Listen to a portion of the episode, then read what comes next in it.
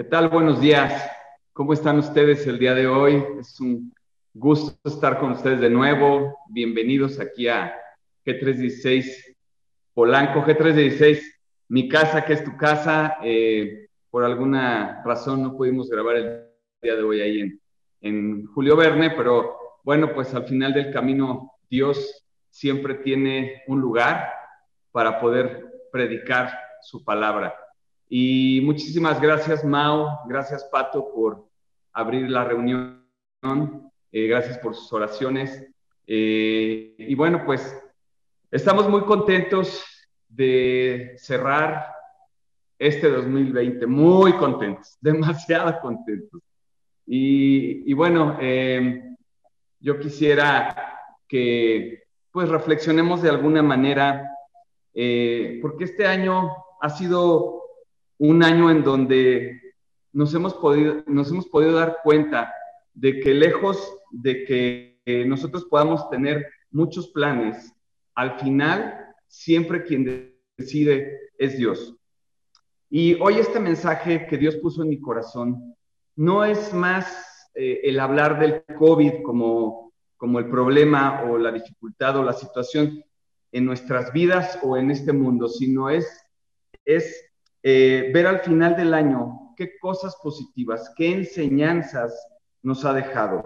Y es darnos cuenta que hoy, 27 de diciembre del 2020, hoy estamos vivos.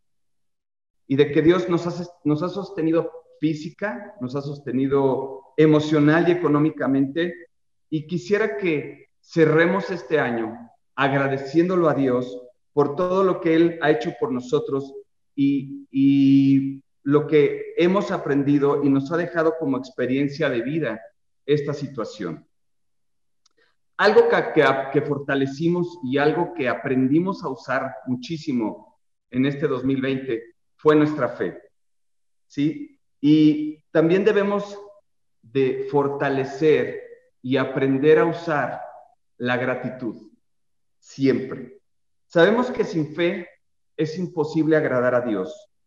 Y justo fe es lo que hemos aprendido a usar con una mayor fuerza. Y para, cerrar este 2020 y abrir el 2021, quisiera que nos pusiéramos en modo fe.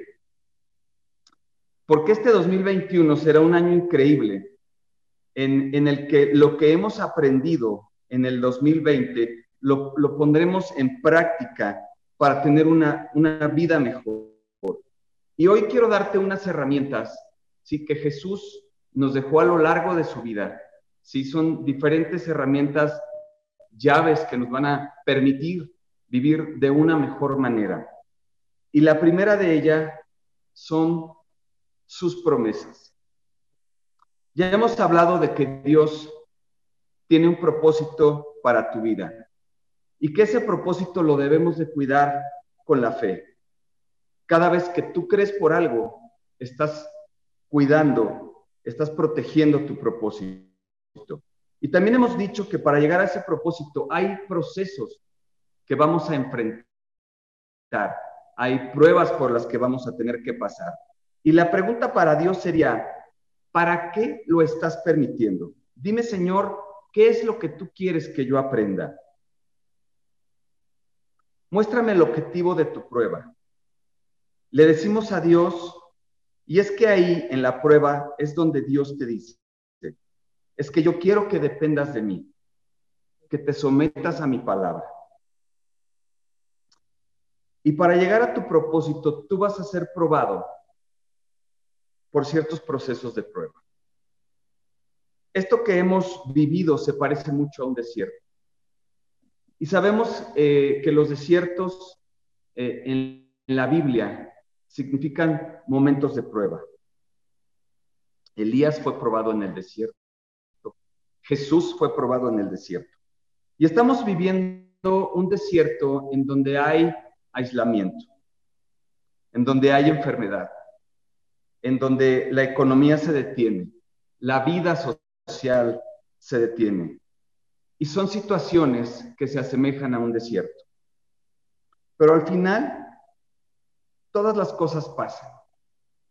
La vida pasa. los amigos van y vienen, los negocios abren y cierran, las economías suben y bajan, todas las cosas pasan, pero su palabra, su palabra permanece. Y el Dios que tenemos es un Dios que abre las aguas en lugares secos. Y cuando no hay un futuro promisorio, cuando no hay circunstancias que parezcan prometedoras, es ahí en donde Dios nos asegura que si ponemos los ojos en sus promesas, si caminamos sobre su palabra, allí yo estaré con ustedes, dice Dios, hasta el fin del mundo, todos los días, y veremos la gloria de Dios en ese desierto. Y hay tres cosas que se aprenden a través de la prueba, que son la fe, la obediencia y la valentía. Y el que camina en fe, y el que camina en obediencia, y el que camina en valentía, camina hacia su tierra prometida. Y todo esto se aprende en el padecimiento y en el sufrimiento. ¿Sí? Y todo lo permite Dios para nuestro bien. Y creo que Dios tiene algo increíble para este mundo. Y Él está entrenando a su iglesia para hacer luz en estos momentos de oscuridad, para ser fuente de inspiración a la gente que no tiene cómo creer en estos momentos. Y nosotros los cristianos debemos de ser un ejemplo para los demás de cómo en los tiempos de prueba nosotros debemos vivir por fe. Y quiero decirte que lo que tú estás viviendo en el presente, ya Dios lo determinó en el futuro. ¿Y cuántas veces las cosas no salen como queremos? Pero debemos de ver siempre la mano de Dios. Y podemos preguntarnos, ¿cuál será la salida en esta situación? Pero Dios ha ordenado así las cosas con un propósito.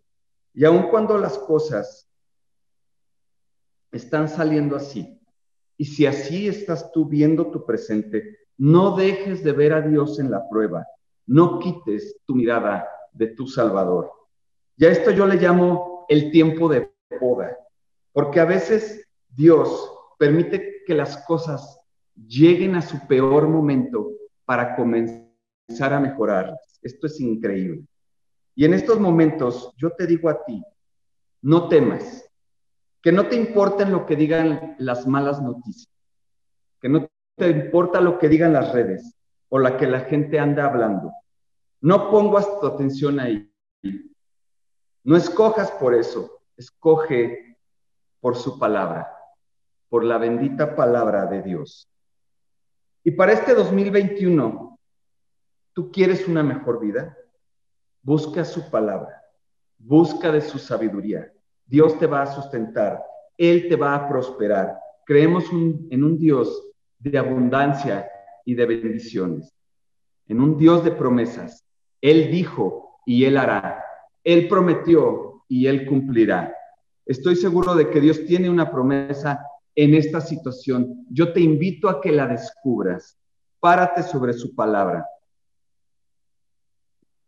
Te invito a abrir tu, tu Biblia en el libro de Mateo del 7 al 24, del 7 24 al 27.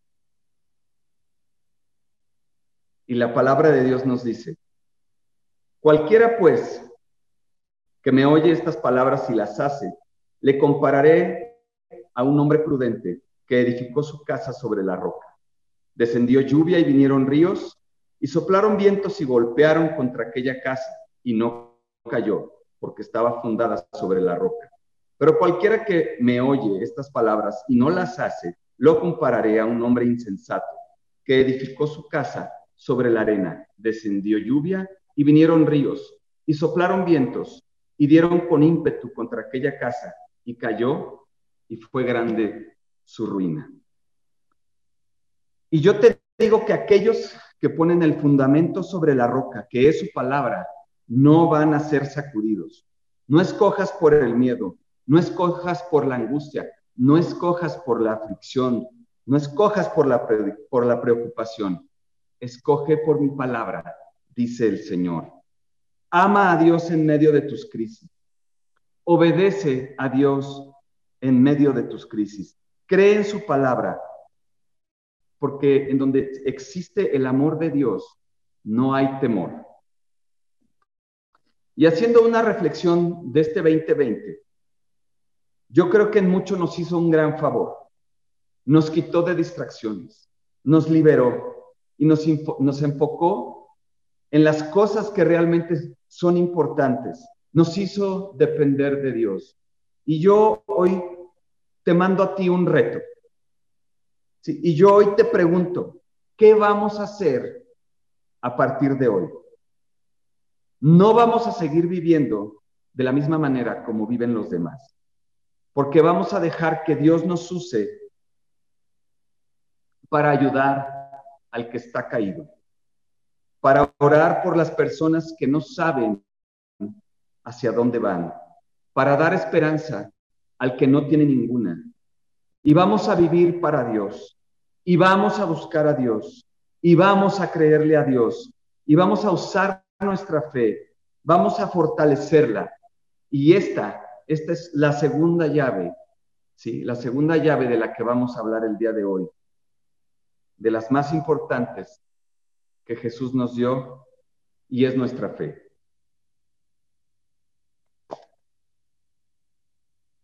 Dios nos dio la fe para vivir. Y la fe viene por el oír y el oír la palabra de Dios. Y todo aquello que oigo y creo, eso atraigo a mi vida. Si creo cosas buenas, van a venir cosas buenas. Si creo en cosas malas, vendrán cosas malas. La Biblia nos enseña una doctrina básica y elemental de lo que es la fe. Y no es más que esto, que tenemos un Dios es omnipotente y que no hay nada imposible para él. Que no hay nada que Dios no pueda hacer. La fe es el poder que Dios le dio al ser humano para creer. Todo lo creado primero se creyó. Todo lo visible es producto de lo invisible. Todo lo que creo tiene el poder de ser creado. La fe es la certeza de lo que se espera y la convicción de lo que no se ve. Es esto que yo estoy creyendo y que yo estoy esperando que de momento yo no puedo ver. El tener fe no evita malas realidades. El tener fe no evita problemas, momentos difíciles. La diferencia es que la fe me ayudará a enfrentar esa realidad. La fe se me dio para enfrentar mi realidad y no para que mi realidad ahogue y destruya mi fe. La fe en Dios es que las circunstancias que yo vivo puedan cambiar, porque yo creo en alguien que está por encima de mis circunstancias. La fe en Dios es lo que te hace dormir tranquilo, mientras otros no puedan dormir en paz. La realidad es lo que vivo, lo que veo, lo que oigo y lo que me hace sentir y lo que me hace pensar. Y esto afecta directamente a mis emociones y a mis pensamientos. Y cuando, cuando tu realidad afecta tus emociones y tus pensamientos, lo primero que te visita es el temor y te lleva al peor escenario, pero la fe, la fe te lleva al mejor escenario. Y aquí tú decides en dónde quieres vivir, en el peor escenario o en tu mejor escenario. Y tengo que tomar esta decisión. O vivo por lo que creo o vivo por lo que veo. O vivo por lo que creo, o vivo por lo que siento. O vivo por lo que creo, o vivo por lo que sucede. Porque una persona que vive por lo que cree, su vida es estable. Porque no importa lo que está viviendo, no importa lo que está oyendo y no importa lo que esté sintiendo, su vida no lo rige eso. Su vida lo rige lo que está creyendo y lo que cree es lo que lo sostiene, es lo que lo ayuda, es lo que le da fuerza a no darse por vencido. Porque por fe andamos y no por vista. Y entonces, o vivo por fe para no vivir por vista, o vivo por vista para no vivir por fe. Los que viven por fe son aquellas personas que viven más allá de lo que sus sentidos les dicen, porque no decidieron que sus sentidos los gobernaran, sino que decidieron que la fe los gobernara. El diablo quiere que tú vivas por vista y no y no por fe, para tenerte enfermo, para tenerte endeudado, para tenerte preocupado y para tenerte atado. Pero hoy Dios te dice, yo quiero que vivas por fe, para romper todas esas cadenas que el diablo ha tenido sobre tu vida, para darte restauración, para darte el milagro que los doctores no te pudieron dar, porque los que viven por fe podrán ver, los que por vista viven y nunca podrán llegar a ver. Vivir por fe es ver el futuro como Dios dice, no es ver el futuro como yo lo estoy sintiendo. Nunca el que vive por fe se deja llevar por lo que siente. Y lo que siente es parte de la vida, pero no es el destino. El destino es lo que yo creo. Y lo que yo creo es que después del sufrimiento hay gozo. Después de una batalla hay victoria. Después de la aflicción hay paz. Y que después de una dificultad viene una buena noticia. El que vive por fe tiene una mejor vida al frente de lo que está viviendo. Los que vivimos por fe, pase lo que pase, venga lo que venga, esto es solo parte de un camino, pero no es el destino. Porque yo no vivo por lo que veo, yo vivo por lo que creo y porque yo creo que este proceso me dará la fuerza para enfrentarlo y para pasarlo hasta llegar al propósito que Dios tiene para mi vida. Quien vive por fe no se rinde ante la prueba. Quien vive por fe hace que los que están a su lado puedan creer. Y tú tienes la palabra de Dios que es viva y eficaz. Y ella te va a sostener. Cuando la vista te diga que no hay nada, y tú digas, yo tengo todo porque tengo la palabra de Dios, porque el que tiene la palabra de Dios tendrá todo lo que necesita para ver su vida cambiar. En este 2021 vamos a vivir por fe y vamos a anclarnos en su preciosa palabra y en sus promesas. Y quiero hacer un paréntesis antes de seguir al siguiente y tercer punto. Tus palabras expresan tus pensamientos. Lo que tú hablas es lo que tú piensas. Y así también es con la palabra de Dios. La palabra de Dios son los pensamientos de Dios. Y cuando tú lees la palabra de Dios, estás aprendiendo acerca de los pensamientos de Dios. Estás aprendiendo cómo Dios piensa ¿sí? Y si tú logras entender cómo es que Dios piensa, ¿sí? Tú podrás tener una mejor vida y podrás recibir sabiduría y con esa sabiduría tú vas a, poder cuidar lo que con fe tú construiste y con sabiduría tú vas a poder proteger. Hay otra llave que se nos, que se nos dejó, sí, en, en esta historia de la Biblia. Jesús nos deja una, una llave hermosa que es la gratitud. Y vamos a nuestra Biblia, a Lucas capítulo 17, versículo 11. Dice la palabra, yendo Jesús a Jerusalén pasaba, pasaba entre Samaria y Galilea. Y al entrar en una aldea le salieron al encuentro diez hombres leprosos, los cuales se pararon de lejos y alzaron la voz diciendo, Jesús, Maestro, ten misericordia de nosotros. Cuando él los vio, les dijo, Id, mostraos a los sacerdotes y aconteció que mientras iban, fueron limpiados. Entonces uno de ellos, viendo que había sido sanado, volvió glorificando a Dios a gran voz. Y se postró rostro en tierra a sus pies dándole gracias, y este era samaritano. Respondiendo Jesús le dijo, ¿no son diez los que fueron limpiados? ¿Y los nueve dónde están? No hubo quien volviese y diese a gloria a Dios, sino este extranjero. Y le dijo, levántate y vete. Tu fe te ha salvado. Qué hermosura. Existe una lección muy importante en lo que acabamos de leer. Porque lo, lo que aconteció en ese tiempo con Jesús y con esos diez leprosos y lo que Jesús nos enseña aquí es el poder de la gratitud. Escucha lo que voy a decir.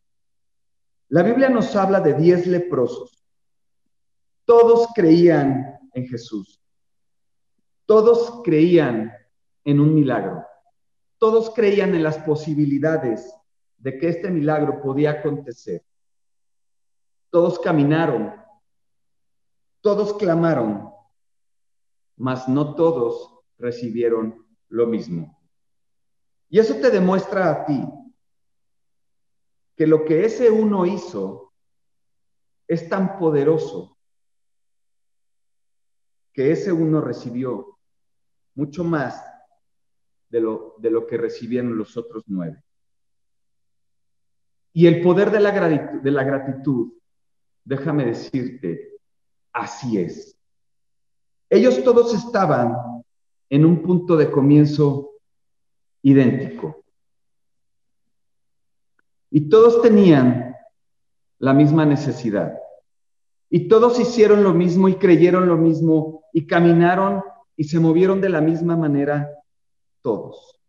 Y todos hicieron la misma oración, como si fuera un conjunto de personas que se hubieran puesto de acuerdo. Todos creyeron igual y tenían la misma fe pero no todos, no todos recibieron lo mismo. Y escucha lo que te voy a decir. A simple vista, podemos leer este pasaje y vamos a creer que todos, todos recibieron lo mismo, pero no es cierto. En el versículo 17 nos dice que todos fueron limpiados. Pero esta misma, esta palabra no es la misma que, que Jesús utiliza en el versículo 19. En el versículo 17 dice que fueron limpiados, pero en el versículo 19 le dice al uno, Jesús le dijo, tu fe te ha salvado. No le dijo, te has sanado o te has limpiado, sino que le dijo, te has salvado. Y esto significa que en él hubo una total restauración física, mental y espiritual. Los nueve fueron sanados, pero este hombre fue restaurado, fue bendecido, fue alcanzado, redimido, restaurado. Y es por eso que reciben lo mismo. Cuando mucha gente ora, cuando todos se conectan, cuando todos creen, ahí vamos a ver que así la gente es cuando recibe lo mismo. Aquí dice que fueron los nueve quienes fueron sanados, pero uno fue restaurado en su totalidad, física y espiritualmente. Y eso es lo que pasa, que mucha gente no entiende que tú puedes ser limpiado. Pero eso no es todo lo que Dios quiere hacer en tu vida. Tú tienes que ser restaurado en tu totalidad. ¿Cuál fue la diferencia entre los nueve y ese uno? Fue la gratitud. Te lo voy a decir de nuevo. Fue la gratitud. Porque por gratitud ese hombre recibiría mucho, pero mucho más que los demás. La gratitud busca de Dios, a diferencia que la gente normal busca lo que Dios da. Cuando ese hombre se devolvió a Jesús, él ya no regresó buscando sanidad. Él estaba buscando a Jesús. Él quería que Jesús supiera que él tenía, que él quería tener una conexión con él, que él, él quería tener comunión con él. Y hoy yo te vengo a decir, no debes de buscar la sanidad busca al sanador, busca al rey. La gratitud es un vehículo que te lleva a la comunión con Dios. Aquel hombre no vino a buscar sanidad porque ya la tenía. Aquel hombre vino a buscar a Jesús. Y Dios quiere entrar en toda la plenitud, con toda plenitud a tu vida. Y eso solo se logra cuando tú llegas a ser agradecido por lo que Él hace. El que es agradecido busca de Dios, no lo que Dios da. Y sabes una cosa, que el que busca al Señor recibe mucho, pero mucho más que el que busca lo que el Señor puede dar. Un profeta dijo, aunque no haya ganado en los corrales, aunque no haya olivo en la tierra, aunque la tierra no dé su producto, con todo esto, yo me voy a gozar en ti, Jehová. Si Dios es todo lo que tú tienes, es porque Dios es todo lo que tú necesitas. ¿Y sabes lo que pasó con los nueve? Los nueve siguieron. Los nueve se fueron para su casa a mostrar que habían sido sanados. ¿Y sabes la cantidad de gente que hace eso? ¿Cuántas personas no buscan un milagro y cuando lo reciben se olvidan de que ese milagro lo recibieron y se olvidan de Dios? ¿Cuántas personas no oran por una bendición económica? Y cuando ya la reciben, ya no van a la iglesia, ya no oran, ya no leen la palabra, porque su trabajo, su afán los tiene tan preocupados, tan entretenidos que no tienen tiempo para Dios. ¿Cuántas veces hay gente que recibe un milagro de sanidad y cuando Dios obra en su salud, estas personas se olvidan y ya no regresan? Y mucha gente como estos nueve, que no saben conectar con Dios, no saben permanecer con Dios. Los milagros que tú has recibido no son realmente todo lo que Dios tiene para ti. Él quiere vivir en ti. Él quiere darte una mejor vida. Él quiere darte una total restauración. El que no es agradecido es simplemente porque ha aprendido a ver lo que Dios da por encima de lo que Dios es. Cuando Job empieza a perder todo, se acerca a Dios. Y sabes perfectamente cómo termina esta historia. Termina en una mayor bendición. Simplemente porque Job entró en una mayor comunión con Dios y le dijo, de oídas te había oído, pero ahora mis ojos te pueden ver. ¿Por qué volvió ese leproso número 10. Porque entiendo que hay bendiciones mucho más grandes que la sanidad del cuerpo. Segunda de Crónicas, capítulo 5, versículo 13. Nos dice la palabra. Cuando sonaban pues las trompetas y esto es Salomón inaugurando el templo. Y cantaban todas a una para alabar y dar gracias a Jehová. Y a medida que alzaban la voz con trompetas y címbalos y otros instrumentos de música, alababan a Jehová diciendo, porque Él es bueno. Y eso es lo que permite que seas agradecido con Dios, cuando tú sabes lo bueno que Él es. Y dice, porque Él es bueno y su misericordia es para siempre. Y mira lo que el cielo hace, lo que Jehová hace cuando el pueblo de Dios comienza a darle gracia. cuando comienzan a buscarlo incesantemente, incansablemente. Y dice aquí la palabra, y la casa se llenó de una nube, y no podían los sacerdotes ministrar, porque la gloria había llenado la casa de Dios. En otras palabras, nos dice, nos dice Dios, entonces como tú me estás dando las gracias, como tú me estás dando la gloria, yo ahí, ahora, te voy a llenar de mi presencia. La gratitud es una llave que nos da acceso a cosas que no sabemos. Y conocer a Dios te permite ser agradecido desde, desde una profunda, eh, una profunda forma distinta de verlo. Cuando yo me convertí solo le agradecí a Dios por librarme de las garras del diablo. Ya que eso era lo que yo conocía de él.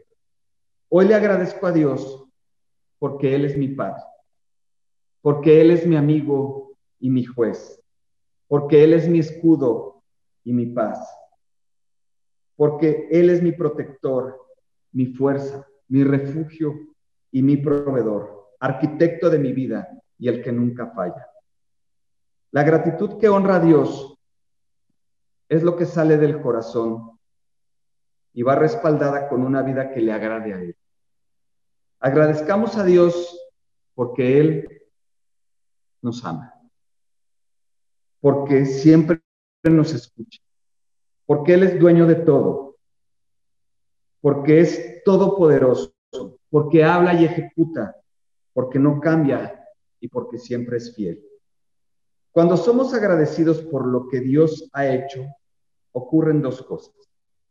Preservas tu confianza en Él y esto es cada vez que Dios contesta una oración, una oración, nuestra confianza en Él aumenta. Y por el contrario, cada vez que olvidamos lo que hizo, disminuye nuestra confianza en Él. La segunda cosa es que inyectas de fe tu presente y tu futuro. Si Dios hizo en el pasado, lo volverá a hacer hoy y en el futuro. Todo lo que somos es porque Dios nos ha ayudado, nos ha ayudado a llegar hasta aquí. Y hoy es un, un buen día para hacer memoria de todo lo que Dios ha hecho por nosotros. Recuerda siempre que las oraciones contestadas te hablan a ti de quién es Dios y tener memoria de las maravillas que Dios ha hecho en tu vida, le hablan a Dios de quien tú eres. Y agradecer por lo que Dios ha hecho en nuestras vidas requiere humildad. Y agradecer por lo que Dios hará requiere de fe. Agradecer por lo que Dios hará es vivir confiados en que aunque no lo entendemos del todo, si sabemos que Dios está con nosotros siempre, que tiene Él el control y que su voluntad es buena, agradable y perfecta. Hay cosas que podemos controlar y otras que no. Y aquellas que no podemos controlar, las ponemos en las manos de Dios. Y le damos gracias a Dios porque confiamos en que somos sus hijos y que Él tiene cuidado de nosotros. Cuando agradecemos a Dios por lo que Él hará, no solo confesamos nuestra fe, sino que nos sirve como recordatorio de que Dios siempre y absolutamente siempre, Él está en control. Noé construyó el arca con la confianza de que Dios iba a estar en control de su futuro. Jesús entregó su vida con la confianza de que al tercer día resucitaría. Tú tienes que vivir así. Hay una costumbre judía que yo admiro mucho y es que ellos día con día, ellos agradecen más de 130 veces a Dios durante el día. Y aunque esto parezca ser exagerado, cuando se lleva a la práctica, lo que se busca es tratar de ser lo más agradecido posible con Dios. Y esto verdaderamente tiene un impacto, tanto en lo físico como en lo espiritual. Son tantas las razones por las cuales debemos de darle gracias a Dios, que esto no nos debe de costar mucho. Esto debe de fluirnos, el ser agradecido por todo lo que Dios ha hecho en nuestras vidas. Agradece a Dios porque porque puedes ver un nuevo día, porque estás sano, porque Él tiene cuidado de ti, porque tienes que comer y porque tienes donde dormir, porque tienes seres queridos que te valoran y te tienen paciencia. Agradecele a Dios porque Él te amó primero, porque sus misericordias son nuevas cada mañana, porque puedes hablar con Él y buscarlo en libertad. Agradecele a Dios que cuida de tu familia, por todas las veces que te libró del mal. Agradecele por aquellas personas que han sido de bendición para tu vida. Y con esto termino. Te quiero platicar de un amigo que yo tengo. Y en una ocasión, él me dijo, sabes, he estado pensándolo bien y me quiero cambiar de casa. Y yo le dije, bueno, y, y yo recordé que hacía poco tiempo él se había cambiado a una casa nueva y su casa era preciosa. Pero dije, bueno, se quiere cambiar de casa y yo le dije, pues ponla a la venta. Y el, y el tipo simplemente llamó a un corredor de bienes raíces. Y el, el, corredor de bienes raíces le contestó, bueno, por lo menos dime, ¿sí? explícame cuáles son las cosas que tiene tu casa. Y mi amigo empezó a escribir para enviarle una carta, ¿sí? Y, a escribir y describir todo lo que esta casa tenía. Y él escribía y decía, mi casa tiene un jardín hermoso, estilo inglés, con luces que se encienden automáticamente. Tiene doble altura, tiene una cocina blanca que realmente es hermosa. Y la recámara principal tiene un balcón que ve hacia el jardín, en donde puedes admirar todas esas flores de colores que planté. Y el hombre seguía y seguía escribiendo. Y cuando va por la tercera página, el hombre dice, pero si esta es la casa de mis sueños, ¿cómo la voy a vender? Y en este momento es cuando él empieza a reconocer y a mirar su casa otra vez. Y se dio cuenta que la amaba, la casa que él pensaba que despreciaba. Y eso es exactamente lo que tú debes de hacer hoy. Tienes que empezar a ver todo lo que tú tienes y darle la gloria a Dios. Y agradecer todo lo que Él ha hecho por ti. Reconoce que todo lo que tienes, todo lo que tienes es gracias a Él. Hay mucho por qué agradecerle al Señor. Y tú estás lleno, y tú estás llena de bendiciones. Valora lo que Dios te ha dado Valora todo lo que tienes. En este 2021 yo te invito a caminar sobre las promesas de Dios. Yo te invito a vivir en fe, agradeciendo por lo que Dios ha hecho en tu vida y por lo que Dios hará. Yo quiero bendecir este 2020 que termina, porque nos ha dejado enseñanzas muy profundas, porque nos ha permitido acercarnos a Dios y no solamente acercarnos, sino aprender a depender de Él, a saber caminar sobre su palabra, sobre sus promesas a meterle fe a todos esos momentos difíciles de preocupación, de enfermedad, de escasez. Y vamos a darle gracias. Gracias por todas las cosas que vivimos en el 2020. Y gracias por todas las bendiciones, por toda la prosperidad, por toda esa abundancia, por toda la gloria. Vamos a darle gracias a Dios por todo lo que Él va a hacer en este 2021. Y yo te invito a que oremos de la siguiente manera. Cambiemos el pedir por favor a Jesús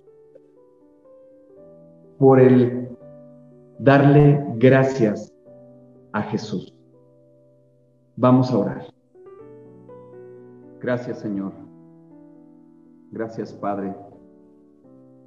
Por esta mañana, Señor, en, la que tú nos regalas vida, en lo que nos, nos regala, Señor, un cuerpo completo, salud, en la que podemos pronunciar tu nombre, Señor, y darte gracias, Padre, por todas las bendiciones y por todo lo que tú, Señor, has hecho en nuestras vidas. Gracias, Señor, por este año que pasó. Gracias porque, Señor, pudimos acercarnos más a ti. Gracias porque pudimos vivir con fe, Señor, porque pudimos ser agradecidos y aprendimos a ser más agradecidos durante este año. Gracias porque, Señor, podemos valorar que todo lo que tenemos es de ti, por ti y para ti, Señor. Gracias Dios por nuestras familias. Gracias Dios porque, Señor, cada, cada semana tú nos has guardado, nos has sustentado, Señor, nos has bendecido. Y yo quiero, Señor, agradecer por ello. Y Padre mío, quiero poner en tus manos, agradeciendo de antemano por este 2021, en el que, Señor, tú nos vas a bendecir, en el que tú nos vas a proteger, en el que tú vas a guardar nuestra salud, nuestra economía, nuestras familias, nuestra iglesia, Señor.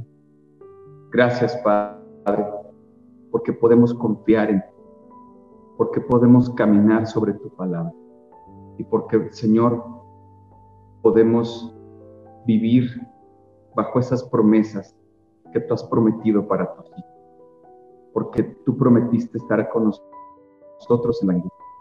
Porque, Señor, tú nos vas a multiplicar al ciento por uno.